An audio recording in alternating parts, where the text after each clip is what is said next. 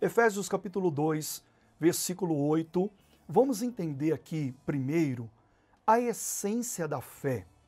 Quando se fala em fé, é, nós precisamos dar o primeiro passo. E o primeiro passo é compreender justamente a essência da fé, o que significa fé e o que significa a fé para Deus.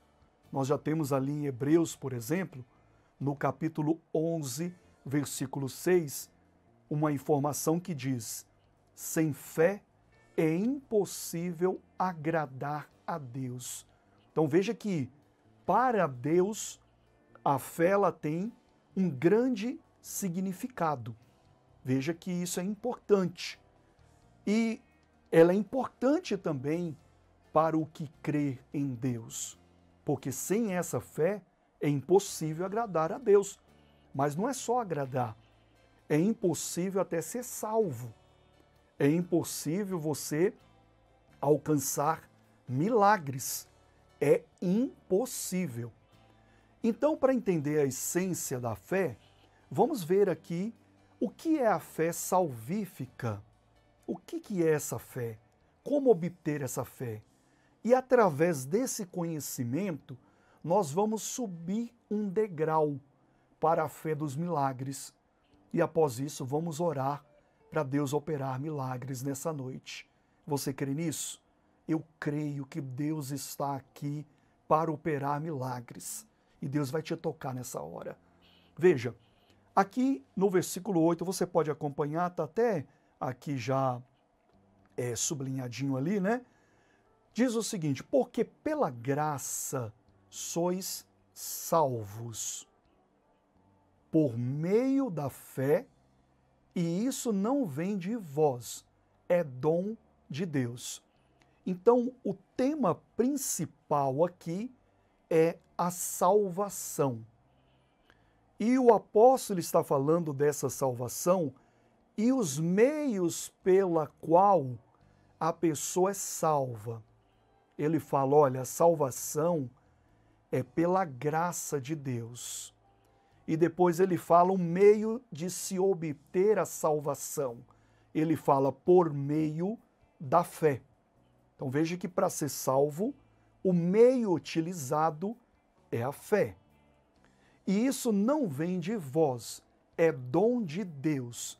A palavra dom aqui, traduzida por dom no Novo Testamento, vem do grego doron, que significa presente de Deus. O tema principal aqui é salvação. Alguns até interpretam errado, fala que aqui está se falando que a fé é o dom de Deus, e a fé é um dom de Deus. Mas aqui está se falando que a salvação é um dom de Deus também. E o dom é um presente. Então Deus que deu, que deu esse presente. No versículo 8 até confirma isso dizendo: "Não vem das obras para que ninguém se glorie". Então ele, em outras palavras falando, a salvação ela não vem por meio das obras para que ninguém se glorie, ou seja, a pessoa se gloriar e falar: "Não, afinal eu sou uma pessoa religiosa" eu sou caridosa, eu ajudo aos pobres, eu dou dinheiro na igreja, eu faço isso, faço aquilo. Por isso, graças ao meu Pai, eu sou salvo. Não, está errado. Ninguém pode se gloriar. Ninguém pode falar, eu sou salvo, porque afinal de contas eu me tornei temente a Deus. Eu sou isso, eu sou. Ninguém pode tomar o lugar de Jesus. Qual foi o lugar dele? A obra que ele fez na cruz do Calvário. Qual foi essa obra? Ele entregou a si mesmo até a morte, e a morte foi de crucificação. Essa obra é a de Deus, é a que salva os homens. Então, é por meio dessa fé, nessa, nessa obra de Deus, que é graça de Deus, que o mérito, a glória, a honra é toda dada a Deus para que ninguém se glorie, é que nós somos salvos. É por meio dessa fé. Só que a fé, é, é, ela não é apenas uma fé, digamos assim, comum, simples. É, John Wesley, me, me lembrei até de uma frase de John Wesley, que ele dizia que a fé pela qual somos salvos não é uma mera fé de um pagão. Pagão usado aqui era a terminologia mais usada na época do pregador, do grande pregador John Wesley. E ele fala, e pagão aqui poderíamos traduzir por uma fé comum. Sabe aquela fé que. É...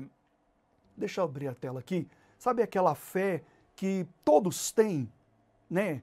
Que se você perguntar para uma pessoa e falar bem assim, olha, você crê em Deus? Ela vai falar, sim, eu creio em Deus. Você tem fé em Deus? Sim, eu tenho fé em Deus. E John Wesley falava, não, a fé pela qual somos salvos não é meramente uma fé de um pagão, não, de uma pessoa comum, de uma apenas de uma citação é, simplória, negativo. Ela vai além disso e nós estamos vendo isso. E Jesus afirma isso também. Vamos abrir a Bíblia novamente? Marcos capítulo 16, no versículo 16 também, olha só o que ele fala sobre a fé e sobre a salvação e sobre uma prática da fé. Ele diz o seguinte: quem crê, deixa eu só fazer uma, uma abre parênteses aqui, só fazer uma, uma apenas uma observação. Nós estamos vendo a, a essência da fé aqui, através da fé salvífica, tá? Mas vamos subir um degrau para a fé dos milagres. E aí fecha aqui, vamos continuar. E Jesus afirma exatamente isso que a fé, a fé da salvação, ela não é meramente comum. Olha o que ele diz. Quem crê, ou seja, quem possui essa fé e for batizado. Então aqui a gente já tem um acréscimo a essa fé, uma prática dessa fé, podemos colocar assim. Aí ele diz: será salvo. Então qual é a condição de ser salvo? Qual é a fé salvífica? É a fé que eu creio na obra de Cristo, mas eu pratico essa fé. Então é uma fé diferenciada. Não é uma fé apenas declarada. É uma fé a qual eu tenho que me batizar. E Jesus disse: será salvo. Mas o que, que é o, o batismo? Por que o batismo? Por exemplo, é, é, é, aqui, por exemplo, em Romanos capítulo 6, só para compreendermos que a atitude dessa fé, dessa prática dessa fé, nos leva realmente a uma transformação. Deixa eu até falar uma coisa para você que está ouvindo. Deus não é Deus não é como homem. Ele diz: "Os meus pensamentos não são os vossos pensamentos". Então, como homem, às vezes nós até nos questionamos e paramos para pensar e falamos: ah, mas para que? Não basta só crer em Deus? Não. Se bastasse só crer em Deus, quantas pessoas falam que acreditam em Deus? O mundo já estaria já aí quase que 80% salvo. Mas não, Jesus está falando que além da fé, existe a prática dela. Isso é a fé salvífica. É a fé que salva. Então, veja que quando o, o homem ele pensa é, é, para quê, Deus ele pensa diferente. Então não adianta questionar. É isso que nos conecta com Deus. É quando os nossos pensamentos eles se convertem a Deus. É por isso que tem que haver uma verdadeira conversão para você ver, é, possuir uma verdadeira fé. Tem que haver essa transformação. Então veja que quando eu manifesto essa fé, essa fé gera uma transformação na minha vida. E isso sinaliza que eu estou praticando a verdadeira fé não existe conversão, salvação sem transformação. E aqui o apóstolo fala exatamente isso. Romanos capítulo 6, no versículo 4, está aqui na tela, diz o seguinte: De sorte que fomos sepultados com ele no batismo. Então, o ato de eu crer em Deus e ser batizado é como se eu estivesse. Não é, é exatamente isso. Espiritualmente falando, você está sepultando a sua velha criatura, aquela criatura que tinha aquela fé simplória em Deus, ou que não tinha, mas que andava sem Deus totalmente, não tinha transformação nenhuma. E agora, possuído dessa fé salvífica, você então, no batismo, praticando essa fé, você então é sepultado, a sua velha criatura, ela é sepultada. E o que que acontece? Diz aqui: sepultados com ele no batismo, na morte, quando Cristo morreu, nós estamos morrendo também no batismo, para que, que como Cristo ressuscitou dos mortos, pela glória do Pai, aí Jesus ao terceiro dia ressuscitou. Assim andemos nós também em novidade de vida. Então, quando nós somos batizados e levantamos daquele batismo, a velha criatura, ela ficou sepultada ali. A nova levantou ressurreta espiritualmente. Você recebe o Espírito de Deus o próprio Jesus foi batizado. João Batista olhou para Cristo e falou: Eis aí o Cordeiro de Deus que tira o pecado do mundo. E quando Cristo se aproximou dele, ele falou: Não, não posso te batizar. Eu preciso do seu batismo e tu vens a mim? E Jesus falou: É necessário que se cumpra toda a justiça de Deus. O errado, o problema, aliás, é que o homem quer entender as coisas de Deus com o pensamento do próprio homem, corrompido com a sua natureza, né? Comum não adianta. Então essa fé me leva a essa transformação, a fé salvífica, a verdadeira que salva, é uma verdadeira transformação. E aqui continuando, Lá em 2 Coríntios capítulo 5, versículo 17, olha o que o apóstolo diz. Assim que, se alguém está em Cristo, essa pessoa agora que está salva, ela é uma nova criatura. Oh, glória a Deus! Veja que coisa linda. As coisas velhas se passaram. Por que se passaram? porque ficou sepultado. A criatura antiga, antes de possuir a fé salvífica, ela está sepultada. E as coisas velhas se passaram, e eis que tudo se faz novo. E essa pessoa então se levanta salva. Ela é uma nova pessoa. Ela é uma nova criatura. Deus vai ajudar essa pessoa agora a viver uma nova vida. Porque não é pelo esforço dela, quando eu falo esforço, não é propriamente pelas obras dela.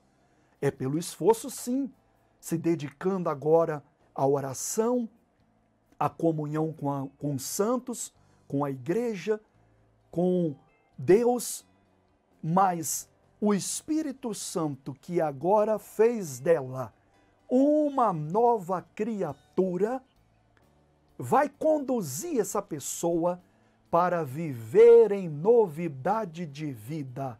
Aleluia, glória a Deus. E aí então cumpre-se a palavra de Jesus que diz: Todo aquele que pediu o Espírito Santo ao Pai em meu nome, o Pai dará e não dará uma pedra esse Espírito virá que virá sobre vós, vos guiará em toda a verdade. E aí passamos a ser transformados. Essa é a fé salvífica, a fé que salva. Então, entendendo essa parte da fé salvífica, nós vamos dar um passo agora para compreender a fé dos milagres. Porque a mesma fé que nos salva, ela também nos conduz a um aprofundamento das coisas de Deus. E tem pessoas que ainda não se amadureceram nessa parte e não vivem mais uma vida de milagres.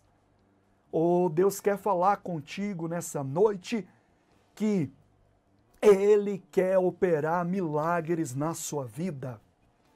E você precisa despertar espiritualmente falando, sacudir a poeira do pé, olhar para frente, deixar o que para trás ficou e olhar para Jesus, para Jesus operar na sua vida e na sua casa e na sua família. E aqui nós vamos voltar àquela palavra de Jesus que correlaciona a salvação agora com os milagres, por meio dessa mesma fé. Voltando então nas Escrituras Sagradas, vamos abrir aqui no livro de Marcos, capítulo 16, versículo 17, a continuação da fé salvífica com a conexão com a fé dos milagres. Jesus é quem pronunciou essas palavras. Veja, e ele disse: quem crê, aqui ainda terminando, concluindo a fé salvífica, quem crê e for batizado será salvo, mas quem não crê será condenado. 17. Estes sinais, agora aqui a conexão com a fé dos milagres. Estes sinais seguirão aos que possuem essa fé, aos que creem. Aí ele diz: Em meu nome expulsarão demônios, falarão novas línguas. Aqui a gente já tem já uma grande revelação de Deus para conectar a nossa fé com a fé dos milagres. Ele diz: Em meu nome expulsarão demônios. Essas pessoas que têm essa fé, que possuem essa fé. Então, veja que a mesma fé que me salva, que me leva a ser batizado, é a mesma que tem que me conduzir a um aprofundamento com Deus e a uma prática dessa fé. Eu fui batizado, eu pratiquei a fé. Eu uso o nome de Jesus, eu também estou praticando agora a fé, a fé dos milagres, a fé do aprofundamento com Deus, dos sinais e maravilhas. E ele disse, Jesus disse, veja, expulsarão demônios, falarão novas línguas. 18 agora, pegarão nas serpentes, representando, não é a, a serpente ali não, é representando o poder demoníaco que está oprimindo muita gente e se beberem alguma coisa mortífera, não lhes fará dano algum. Aquele que crê, aquele crente que fala, quanto eu mais eu oro, mais assombração me aparece, é o crente que não usa a fé dos milagres. A fé correta. Porque não é para fazer dano. Quanto mais você orar, mais milagres tem que acontecer. E por que não está acontecendo? Porque ela não está endereçada. A sua fé não está conectada com a fé dos milagres. E não tem como acontecer. Então Jesus está garantindo, não, é o contrário. Milagres vão acontecer. Se você orar, não vai trazer dano algum. O diabo está derrotado já. Eu estou te dando autoridade. Eu estou te dando o reino de Deus. E diz: não lhes fará dano algum. Imporão as mãos sobre os enfermos e os curarão. Então veja que começam agora a acontecer na vida deste que crê, na vida deste possuidor da fé e praticante da mesma, milagres. Começa então a conexão com os milagres, mas tem que subir esse degrau. A mesma fé que me salva, a fé salvífica, que me levou à prática do batismo e à comunhão com Deus para ser salvo, é a mesma fé que tem que agora, pela minha prática, me levar aos milagres, aos milagres de Deus para a minha vida. Oh, aleluia! Glória a Deus! Primeiro lugar, para você conectar-se à fé dos milagres, é necessário, primeiro lugar, que você comece a crer em milagres. Parece óbvio, mas é a vida de muitas pessoas que ainda não creram em milagres. Mas se você falar para um religioso isso, é como uma ofensa, porque o religioso tem a mente religiosa. E a mente religiosa diz: não, eu, como eu vou para a igreja e eu faço isso, faço aquilo, não, eu creio sim em milagres. Não, eu creio que Deus é poderoso para fazer. Eu creio. A mente religiosa logo trabalha para justificar que ele crê mas às vezes se engana. Por exemplo, vamos à Bíblia Sagrada. Em Marcos capítulo 9, no versículo 17, temos um relato impressionante. Veja. E um da multidão respondendo disse: Mestre, trouxe-te o meu filho que tem um espírito mudo. 18. E este onde quer que o apanha, despedaça-o e ele espuma, e range os dentes, e vai se secando. E eu disse aos seus discípulos, aos crentes lá da época, que o expulsassem, e não puderam. E Jesus disse: Em meu nome expulsarão demônios. 19. E ele, respondendo-lhes, disse: Ó geração incrédula, que não acreditam ainda em milagres. Até quando estarei convosco? Até quando vos sofrereis ainda? Traze-mo. 20. Trouxeram-lhe, trouxeram-lhe, e quando ele ouviu, logo o espírito agitou, o espírito imundo, com violência, e caindo endemoniado por terra, revolvia-se espumando. 21. Perguntou ao pai dele quanto tempo há que lhe sucede isso. E ele lhe disse, desde a infância, como esse jovem sofria. 22. E muitas vezes o tem lançado no fogo e na água para o destruir. Mas se tu pode fazer alguma coisa, tem compaixão de nós e nos ajuda. Olha a palavra deste homem me ajuda, me socorra. É o retrato de muita gente que tem a mente religiosa, mas não entendeu ainda a obra que Cristo fez pela vida dela e não a compreendeu ainda que essa obra é uma obra seguida de milagres é uma obra de sinais. Quem crê, for batizado, será salvo. Só será salvo? Não! Os sinais vão acompanhar estes mesmos que creem.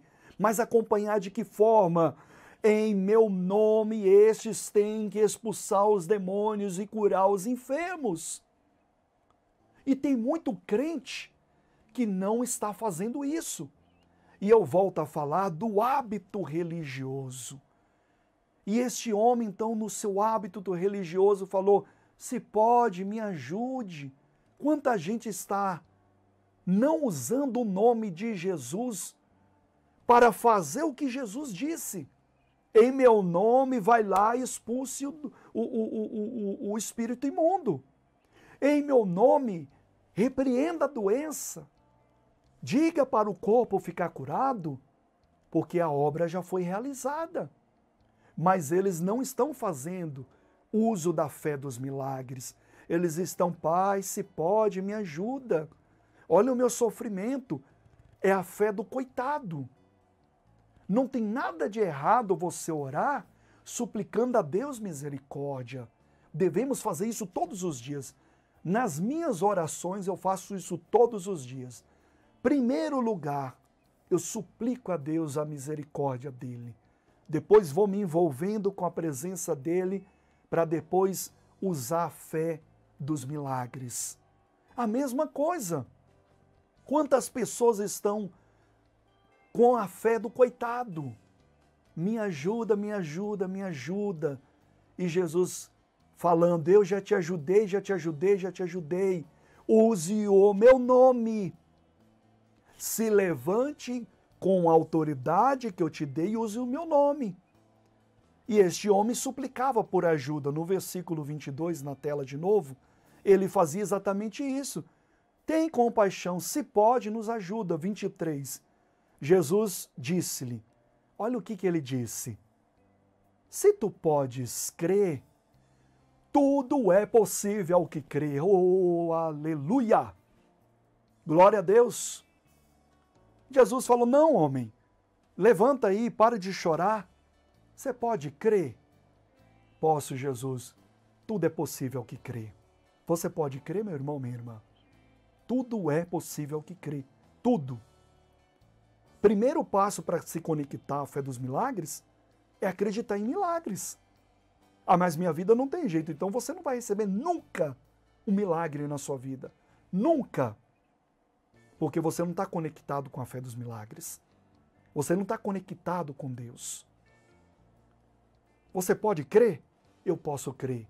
Então tudo é possível que crê. Deus vai transformar a sua vida. Deus vai te curar. A doença é incurável? O médico diagnosticou? O médico dos médicos diz: Levei sobre mim as minhas enfermidades Oh, aleluia! Tudo é possível que crê, Jesus está falando. 24. E logo o pai do menino, clamando com lágrimas, disse: Eu creio. É isso que temos que fazer. Crê em milagres. É exatamente isso que temos que fazer. Eu creio, Senhor. Ajuda a minha incredulidade. Se você está passando por um momento que você não está conseguindo se estabelecer, não está sóbrio ali no sentido espiritual, não está conseguindo crer, peça ajuda.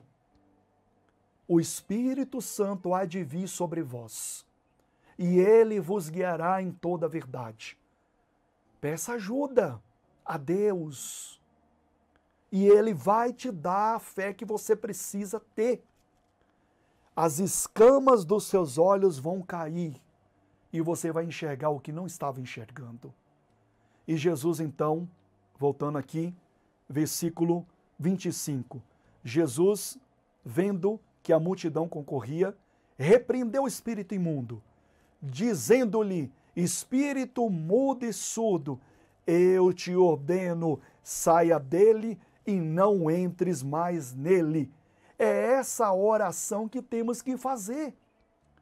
A oração dos milagres. Como que Jesus fez? É o jeito que eu tenho que fazer.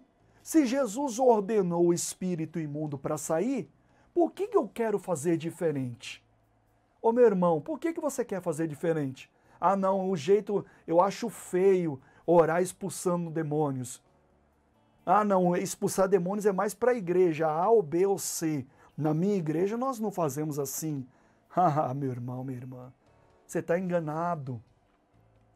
Expulsar demônios não é da igreja A, nem B e nem C. É do crente. É daquele que crê. É daquele que está salvo, que não quer aceitar mais o problema na sua vida, que quer usar o que Jesus nos deixou de, de precioso, o nome dele. Não vou falar que é o mais precioso, porque temos o Espírito Santo e temos tantas coisas de Deus que Ele nos deixou, devemos usar. Jesus repreendeu e ordenou. Por que, que queremos fazer diferente? Você tem que fazer a mesma coisa. Em nome de Jesus eu ordeno. Se conectar em acreditar, tudo é possível ao que crê, é o primeiro passo. E aí Jesus, continuando, é, repreendeu, versículo 26. E ele, clamando e agitando com violência o menino, né? Saiu, saiu, tem que sair mesmo. e ficou o menino como morto, de tal maneira que muitos diziam que estava morto. Mas Jesus, tomando-o pela mão, o ergueu e ele se levantou. Jesus te toma pela mão agora para você se levantar. O primeiro passo para se conectar à fé dos milagres é você crer em milagres. Tudo é possível ao que crê. O segundo passo para você se conectar à fé dos milagres é você que a possui, como você está possuindo agora essa fé, você blindar ela em seu coração até que tudo se cumpra em nome de Jesus. Essa é a parte mais difícil do ser humano. Mas bem possível aquele que crê e aquele que anda segundo o Espírito. Veja, vamos ver isso em Marcos, no capítulo de número 9, é, perdão, capítulo 11, versículo 20. Acompanhe. Eles passando pela manhã, viram a figueira que se tinha secado desde as raízes. Jesus passou uma hora por essa figueira e falou: Nunca mais nasça fruta em ti. Ele pronunciou essa palavra. E foi embora, nem olhou para trás para ver se realmente não ia nascer. Obra concluída. Versículo 21. Pedro, lembrando-se, disse-lhe: Mestre, Eis que a figueira que tu amaldiçoaste secou. 22. Jesus respondendo, disse-lhe: Tende fé em Deus. 23. Porque em verdade vos digo que qualquer que disser a este monte: Erga-te, lança-te no mar, e não duvidar em seu coração, mas crê que se fará aquilo que diz, tudo o que disser lhe será feito. Então veja, ele, ele falou para a figueira: não vai nascer mais fruto em ti.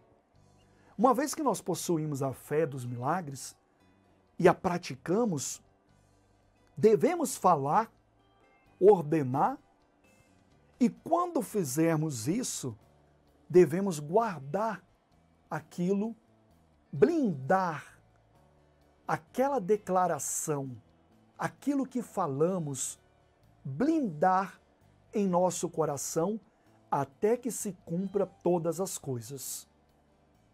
Porque os teus olhos vão te levar à tentação de olhar e ver não concretizado e naturalmente você vai falar não aconteceu. O apóstolo Paulo preocupado com isso diz: andemos por fé e não por vistas. Então temos que blindar isso. Você ordenou, você falou com Deus, você colocou nas mãos de Deus, não vai lá e tome de volta, não. Deixe nas mãos de Deus e creia que Deus está operando sim, ainda que os seus olhos veem outras coisas. E aí, se você não duvidar em seu coração, blindar lá, não. Creio que se fará aquilo que disse. Aí Jesus disse: até um monte. Se você falar dessa maneira, erga-te, lança-te no mar, ele vai erguer e vai ser lançado exatamente lá. Nesse segundo passo, blinde. Você vai ser conduzido à tentação somos tentados. Por isso devemos até orar. Jesus disse na oração do Pai Nosso: quando você for lembrar, diga ao Pai: Pai, livra-nos da tentação. Que na verdade somos tentados. Ser tentado não é pecado. Errar o alvo é cair na tentação. Pecar, errar o alvo, é cair nela. Seus olhos vão ver outras coisas, mas creia que se fará o que diz, o que a palavra de Deus está dizendo. Se ele tomou sobre si as nossas enfermidades, creia. Os sinais seguirão os que creia e se mantém crendo no seu coração. Tudo que fará, que você falar, lhe será feito. Que fará, que falar respaldado na palavra de Deus. E Deus está te dando respaldo. E aí, para finalizar, vamos aqui em Tiago, capítulo 5, para nos conectarmos com a fé dos milagres, devemos realizar a oração da fé. A oração da fé. Nesse exemplo, Tiago diz o seguinte: e a oração da fé salvará o doente. A pessoa está doente, a oração feita com fé, com essa fé, vem os milagres, o doente é curado. E o Senhor levantará, e se houver cometido pecado, ser-lhe-ão perdoados. Versículo 17. Elias era um homem sujeito às mesmas paixões que nós, e orando pediu que não chovesse, e por três anos e seis meses não choveu sobre a terra. Isso é poderoso. E você olha para este homem e fala: Este homem é poderoso. Não. Tiago está falando: Não, não, não, não. Ele era um homem comum, sujeito às mesmas paixões que as nossas tem nada de poderoso nele. Deus o fez homem de Deus. E Tiago está falando: Deus quer fazer de você também homem de Deus, mulher de Deus. E aqui está se falando da oração, essa oração conectada com os milagres. Ele orou para que não chovesse. Olha que evento poderoso. E não choveu. O que é impossível para Deus? Nada. O que é impossível para aquele que crê? Nada é impossível para aquele que crê. Não para o homem A, nem B, nem C, porque Deus não faz acepção de pessoas. E aí, versículo 18 finaliza: E orou outra vez, e o céu deu chuva, e a terra produziu seu fruto. Novamente ele foi lá e o milagre aconteceu. E Tiago estava falando, ele é a mesma coisa que a gente. Ore também com fé e o milagre vai acontecer.